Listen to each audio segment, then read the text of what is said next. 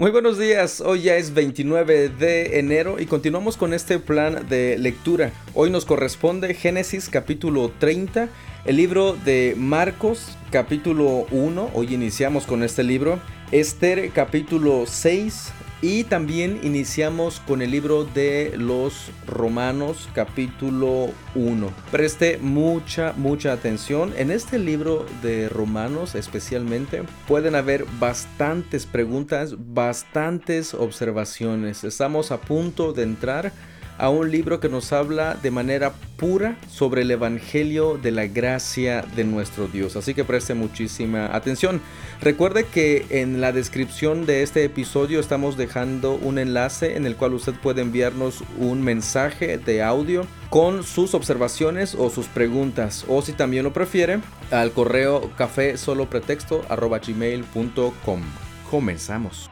Génesis capítulo 30. Cuando Raquel vio que no podía darle hijos a Jacob, tuvo celos de su hermana, le rogaba a Jacob, Dame hijos o moriré. Entonces Jacob se puso furioso con Raquel. ¿Acaso yo soy Dios? le dijo. Él es el que no te ha permitido tener hijos. Entonces Raquel le dijo, Toma a mi sierva Vilja y duerme con ella. Ella dará a luz hijos por mí, y a través de ella yo también podré tener una familia. Entonces Raquel entregó a su sierva Vilja como esposa para Jacob, y él durmió con ella. Vilja quedó embarazada y le dio a Jacob un hijo. Raquel le puso por nombre Dan, porque dijo, Dios me ha hecho justicia. Oyó mi petición y me dio un hijo. Luego Vilja volvió a embarazarse y dio a Jacob un segundo hijo. Raquel le puso por nombre Neftalí, porque dijo, porque dijo, He luchado mucho con mi hermana y estoy ganando. Mientras tanto, Lea se dio cuenta de que ya no quedaba embarazada. Entonces tomó a su sierva Silpa y la entregó a Jacob como esposa. Pronto Silpa le dio un hijo a Jacob. Lea le puso por nombre Gad, porque dijo, Qué afortunada soy. Entonces Silpa dio a Jacob un segundo hijo, y Lea le puso por nombre Aser, porque dijo, Qué alegría que tengo. Ahora las demás mujeres celebrarán conmigo. Cierto día, durante la cosecha de trigo, Rubén encontró algunas mandrágoras que crecían en el campo y se las llevó a su madre, Lea. Raquel le suplicó a Lea, por favor, dame algunas de las mandrágoras que te trajo tu hijo. ¿No fue suficiente con que me robaras a mi marido? ¿Ahora también te robarás las mandrágoras de mi hijo? le respondió Lea con enojo. Raquel contestó, Dejaré que Jacob duerma contigo esta noche si me das algunas mandrágoras. Así que, al atardecer, cuando Jacob regresaba de los campos, Lea salió a su encuentro. Debes venir a dormir conmigo esta noche, le dijo ella. Pagué por ti con algunas mandrágoras que encontró mi hijo. Por lo tanto, esa noche él durmió con ella. Y Dios contestó las oraciones de Lea, y ella volvió a quedar embarazada y dio a luz un quinto hijo a Jacob. Ella le puso por nombre Isaacar, porque dijo, Dios me ha recompensado por haber dado a mi sierva como esposa a mi marido. Luego Lea quedó embarazada de nuevo y dio a luz un sexto hijo a Jacob. Le puso por nombre Zabulón, porque dijo, Dios me ha dado una buena recompensa. Ahora mi marido me tratará con respeto, porque le he dado seis hijos. Más adelante ella dio a luz una hija y le puso por nombre Dina. Después Dios se acordó de la dificultad de Raquel y contestó sus oraciones permitiéndole tener hijos. Ella quedó embarazada y dio a luz un hijo. Dios ha quitado mi deshonra, dijo ella, y le puso por nombre José, porque dijo, que el Señor añada a un otro hijo a mi familia. ¿Ya se dio cuenta qué es lo que estas mujeres estaban buscando? En el verso 20 dice Lea, Ahora mi marido me tratará con respeto porque le he dado seis hijos. ¿Se da cuenta qué es lo que estaban buscando tanto Lea como Raquel? Ídolos, ídolos, ídolos. Poco tiempo después de que Raquel dio a luz a José, Jacob le dijo a Labán, Por favor, libérame para que regrese a mi hogar en mi propia tierra. Permíteme llevar a mis esposas y a mis hijos, porque me los he ganado sirviéndote a ti, y déjame ir. Tú sabes con cuánto esfuerzo he trabajado para ti. Por favor, escúchame, respondió Labán. Me he enriquecido porque el Señor me ha bendecido por causa de ti. Dime cuánto te debo, sea lo que fuere, yo te lo pagaré. Tú sabes con cuánto esfuerzo he trabajado para ti, respondió Jacob, y cómo tus rebaños y tus manadas han aumentado a mi cuidado. En verdad tenías muy poco antes de que yo llegara, pero tu riqueza aumentó enormemente. El Señor te ha bendecido mediante todo lo que he hecho. Pero ¿y yo qué? ¿Cuándo podré comenzar a mantener a mi propia familia? ¿Qué salario quieres que te pague? volvió a preguntar Labán. No me des nada. Haz una sola cosa y yo seguiré ocupándome de tus rebaños y cuidando de ellos. Déjame inspeccionar hoy tus rebaños y separar todas las ovejas y las cabras que estén manchadas o moteadas, junto con todas las ovejas negras. Dame esas a modo de salario. En el futuro, cuando revises los animales que me hayas dado como salario, verás que he sido honesto contigo. Si encuentras en mi rebaño alguna cabra que no esté manchada o moteada, o alguna oveja que no sea negra, sabrás que te la he robado. De acuerdo, respondió Labán. Será tal como has dicho. Ese mismo día, Labán salió y sacó los chivos rayados y moteados, todas las cabras manchadas y moteadas o que tuvieran manchas blancas, y todas las ovejas negras. Puso los animales al cuidado de sus propios hijos, quienes se los llevaron a una distancia de tres días de camino del lugar donde estaba Jacob. Mientras tanto, Jacob se quedó y cuidó del resto del rebaño de Labán. ¿En serio, Labán? ¿Así de tramposo y ladrón te estás comportando con tu yerno? Sí. ¿Usted se acuerda que le había advertido de él antes? Aquí estamos viendo que es bien tramposo el señor este. Luego Jacob tomó algunas ramas verdes de álamo, de almendro y de plátano oriental, y las peló quitándoles tiras de la corteza, de modo que quedaran con rayas blancas. Después puso esas ramas peladas en los bebederos donde los rebaños iban a tomar agua, porque era allí donde se apareaban. Y cuando se apareaban frente a las ramas peladas con rayas blancas, tenían crías rayadas, manchadas y moteadas. Jacob separaba esos corderos del rebaño de Labán. En la época de celo los ponía frente a los animales de Labán que fueran rayados o negros.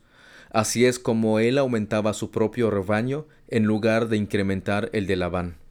Cada vez que las hembras más fuertes estaban listas para aparearse, Jacob ponía las ramas peladas en los bebederos frente a ellas. Entonces se apareaban frente a las ramas, pero no lo hacía con las hembras más débiles, de modo que los animales más débiles pertenecían a Labán y los más fuertes a Jacob. Como resultado, Jacob se hizo muy rico con grandes rebaños de ovejas y cabras, siervas y siervos y muchos camellos y burros. Aquí usted puede hacerse una pregunta. ¿Será que los animales al ver estas ramas de estos colores provocaba que ellos tuvieran crías rayadas, manchadas y moteadas? Es un buen tema para investigar. Hay mucho que aprender de esto. Marcos capítulo 1 Esta es la buena noticia acerca de Jesús el Mesías, el Hijo de Dios. Comenzó tal como el profeta Isaías había escrito. Mira, envío mi mensajero delante de ti, y él preparará tu camino. Es una voz que clama en el desierto, preparen el camino para la venida del Señor, ábranle camino. Ese mensajero era Juan el Bautista. Estaba en el desierto y predicaba que la gente debía ser bautizada para demostrar que se había arrepentido de sus pecados y vuelto a Dios para ser perdonada. Toda la gente de Judea, incluidos los habitantes de Jerusalén, salían para ver y oír a Juan. Y cuando confesaban sus pecados, él los bautizaba en el río Jordán. Juan usaba ropa tejida con pelo rústico de camello y llevaba puesto un cinturón de cuero alrededor de la cintura. Se alimentaba con langostas y miel silvestre. Juan anunciaba, Pronto viene alguien que es superior a mí, tan superior que ni siquiera soy digno de inclinarme como un esclavo y desatarle las correas de sus sandalias. Yo los bautizo con agua, pero Él los bautizará con el Espíritu Santo. Cierto día, Jesús llegó de Nazaret de Galilea y Juan lo bautizó en el río Jordán. Cuando Jesús salió del agua, vio que el cielo se abría y el Espíritu Santo descendía sobre él como una paloma, y una voz dijo desde el cielo, Tú eres mi Hijo muy amado y me das gran gozo. Luego el Espíritu lo impulsó a ir al desierto, donde Jesús fue tentado por Satanás durante cuarenta días. Estaba a la intemperie entre los animales salvajes y los ángeles lo cuidaban.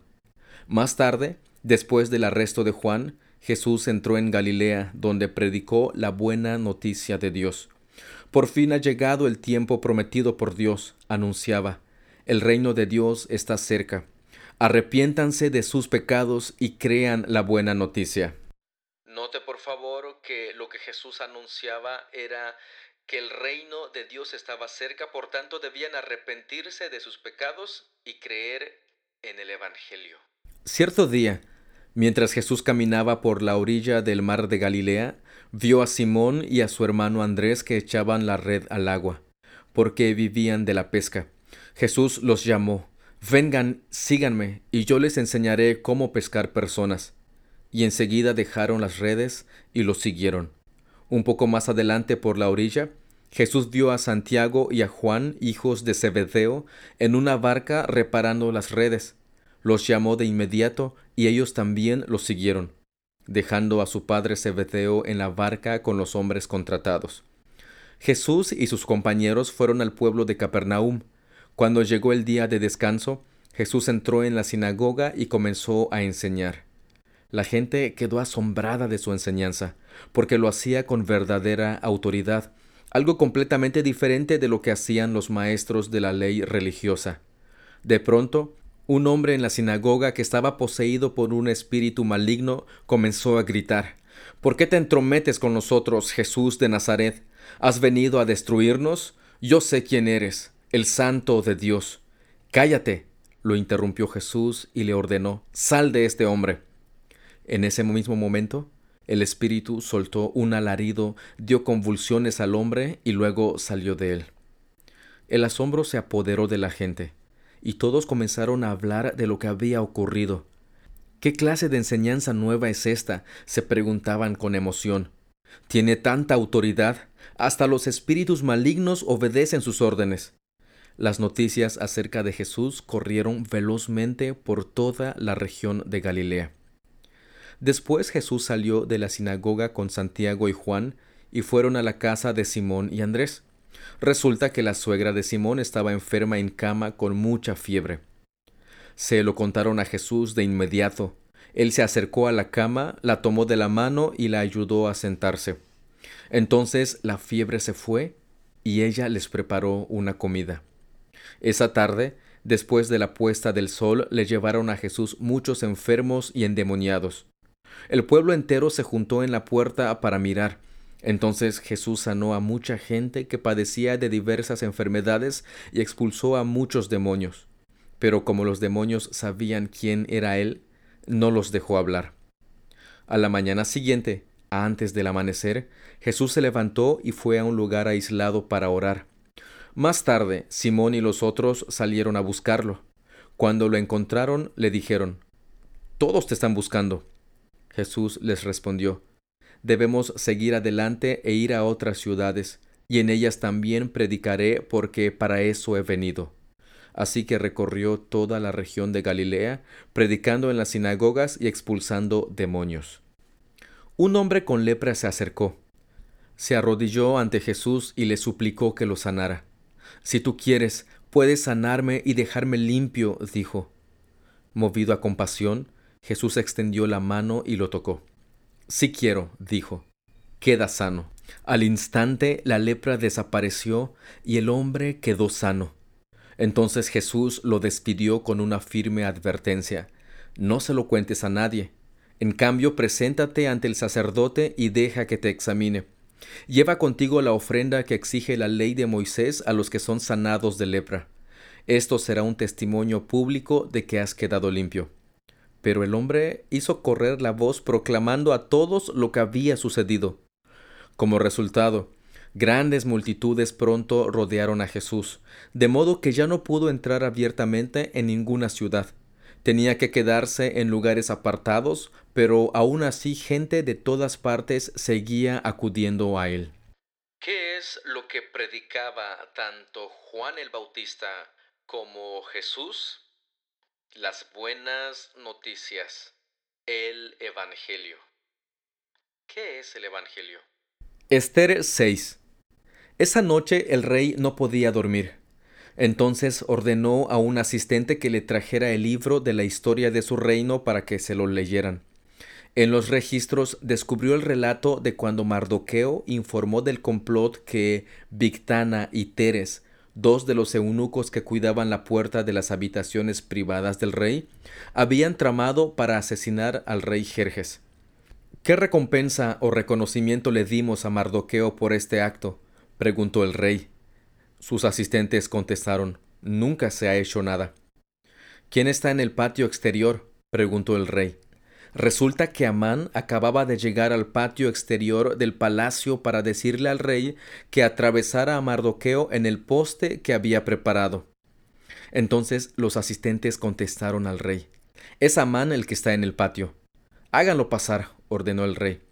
Entonces Amán entró y el rey dijo ¿Qué debo hacer para honrar a un hombre que verdaderamente me agrada? Amán pensó para sí ¿A quién querría honrar al rey más que a mí? Así que contestó, si el rey desea honrar a alguien, debería sacar uno de los mantos reales que haya usado el rey y también un caballo que el propio rey haya montado, uno que tenga un emblema real en la frente que el manto y el caballo sean entregados a uno de los funcionarios más nobles del rey, y que esta persona se asegure de que vistan con el manto real al hombre a quien el rey quiere honrar, y lo paseen por la plaza de la ciudad en el caballo del rey. Durante el paseo, que el funcionario anuncie a viva voz. Esto es lo que el rey hace a quien él quiere honrar. Perfecto, le dijo el rey a Amán. Rápido, lleva mi manto y mi caballo y haz todo lo que has dicho con Mardoqueo, el judío que se sienta a la puerta del palacio. No pierdas ni un detalle de lo que has sugerido. Plop, diría Condorito. Entonces Amán tomó el manto y se lo puso a Mardoqueo. Lo hizo montar el caballo del rey y lo paseó por la plaza de la ciudad gritando Esto es lo que el rey hace a quien él quiere honrar. Después Mardoqueo regresó a la puerta del palacio, mientras que Amán se apresuró a volver a su casa desalentado y totalmente humillado. Cuando Amán le contó a su esposa, Ceres y todos sus amigos lo que había sucedido, sus sabios consejeros y su esposa dijeron, ya que Mardoqueo, este hombre que te ha humillado, es de origen judío, jamás tendrás éxito con tus planes contra él. Será tu ruina seguir oponiéndote a él. Mientras estaban hablando, llegaron los eunucos del rey y enseguida se llevaron a Amán al banquete que Esther había preparado. Y apenas estaba empezando esto para Amán. Pero note por favor la soberbia y el deseo en el corazón de Amán.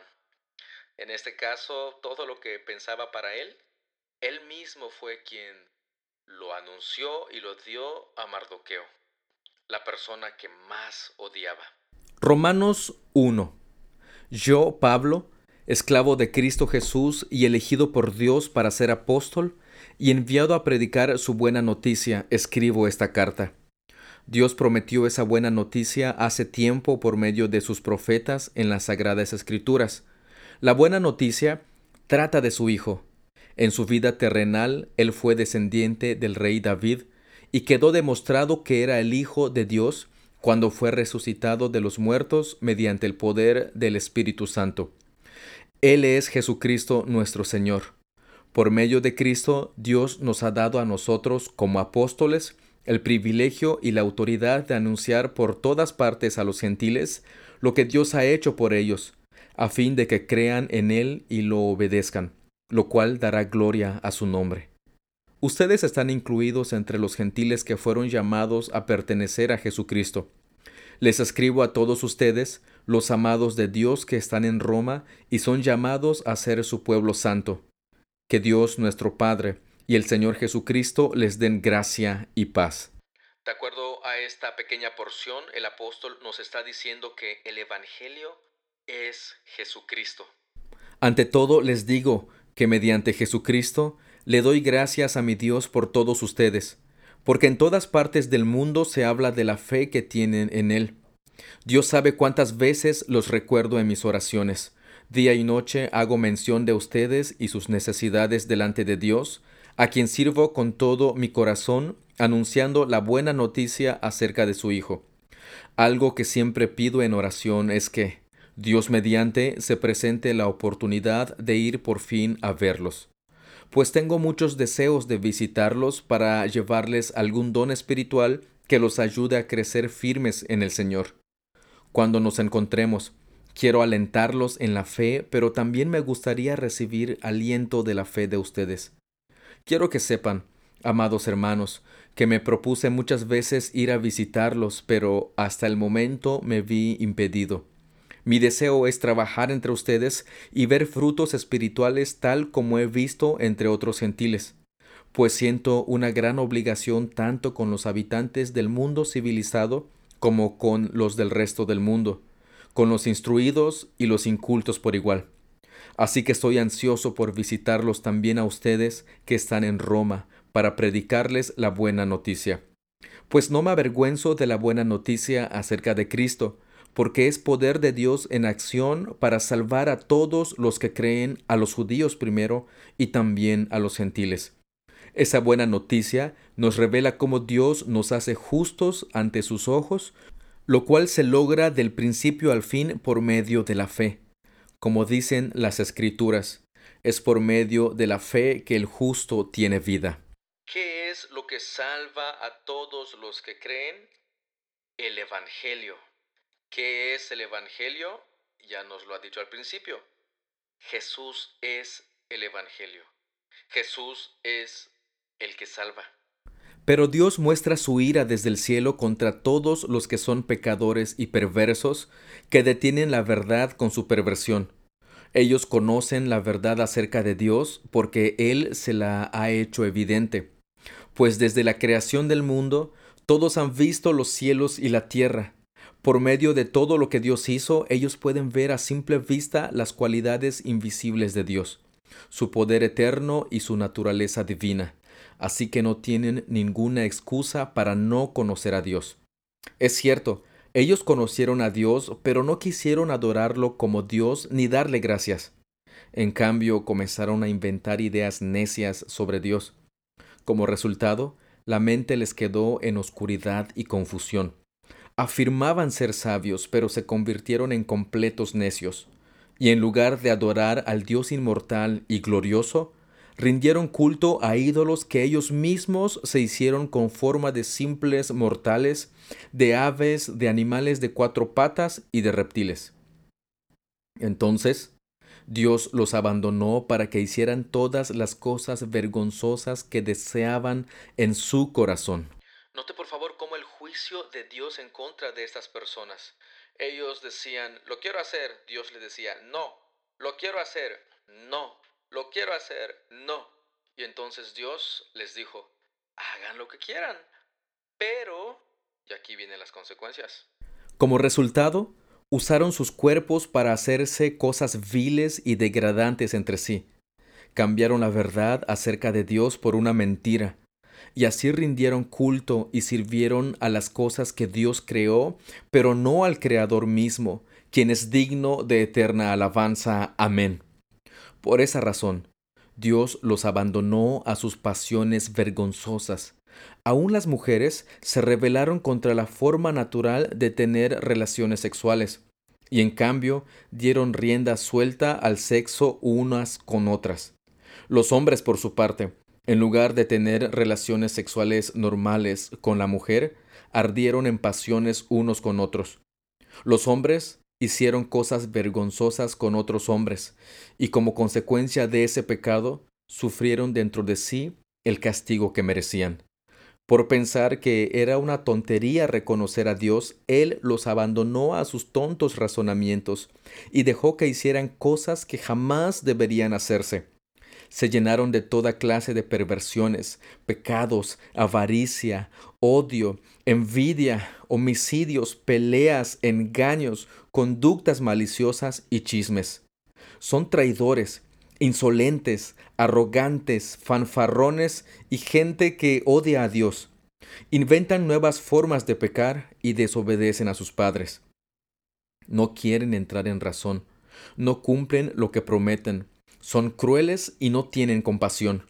Saben bien que la justicia de Dios exige que los que hacen esas cosas merecen morir, pero ellos igual las hacen.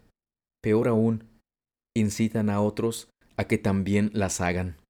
Y las buenas noticias, o sea, el mensaje del Evangelio es que a pesar de esos pecados que nos mencionan aquí, Dios en su gracia, en su misericordia, envió a su Hijo Jesucristo para morir en sustitución nuestra. Y ese es el Evangelio, que es poder de Dios para salvación a todos aquellos que creen. Bastante interesante este libro. Pues hemos concluido la lectura correspondiente al día de hoy. Como se dio cuenta, iniciamos con dos libros nuevos el Evangelio según San Marcos y el libro de los Romanos. Ambos, ambos mencionan la palabra buenas noticias, palabras, buenas noticias. Yo me quería referir a Evangelio, a la palabra Evangelio. Es muy importante que nos preguntemos qué es el Evangelio y veamos si tiene nuestro concepto de Evangelio relación con lo que la Biblia nos está mostrando, especialmente en este libro de los romanos, que nos va a llevar desde la fundación del mundo, desde el pecado, recordándonos una y otra vez la condición nuestra como pecadores y la gracia y misericordia de nuestro Señor Jesús. Y nos va a llevar directamente a nuestro Salvador. Espero que disfruten mucho, mucho, mucho este, este libro, que ha sido uno de los libros que han impactado a muchas personas, tanto como Martín Lutero. Y pues no me quiero ir tan lejos en la historia. Conozco a un amigo que precisamente me comentaba que en su lectura del libro de los romanos entendió lo que es el Evangelio y entonces empezó a estudiar la palabra de Dios en su contexto porque de repente descubrió que lo que le estaban diciendo y enseñando no correspondía con lo que la palabra de Dios nos enseña. Hermanos, esa es la importancia de prestar mucha atención a lo que estamos leyendo. No solamente es tener este plan de lectura y leerlo y al final decir, ah, ya leí la Biblia nuevamente en un año. No. Si después de ese año no hemos entendido lo que es el Evangelio, no hemos hecho nada. Así que le animo a que Preste mucha atención, observe el texto, hágase preguntas, pregunte a sus pastores por sus dudas y entonces crezca, crezca en este mensaje del Evangelio. Pues muchas gracias por su tiempo, muchas gracias por su atención. Terminamos de esta manera el episodio del día de hoy. Nos escuchamos el día de mañana, déjeme consultar, 30 de enero y tenemos a una invitada también que nos va a estar apoyando el día de mañana con la lectura. Así que acompáñenos y escuche juntamente con nosotros este libro, estos capítulos que, estamos leyendo. Pues muchas gracias por su tiempo, muchas gracias por su atención. Dios los bendiga, nos estamos escuchando el día de mañana. Cuídese un montón y hasta luego.